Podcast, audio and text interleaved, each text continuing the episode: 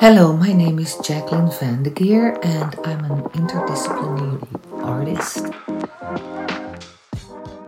I'm from the Netherlands, but I'm based in Montreal and I have a practice of uh, many, many collaborations and also solo work.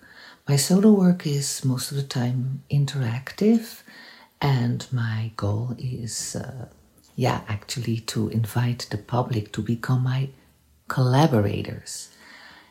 For Art Souterrain, I will present You Are My Disco, and in this performance, I really invite people to dance with me, to talk with me, and to exchange with me.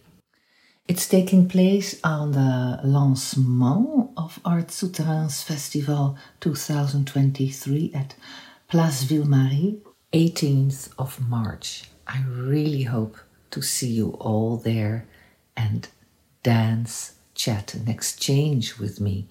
I have a website www.jacquelinevandegeer.com and there you can see other work like collaborations with dance, theater, visual artists, and also my solo work.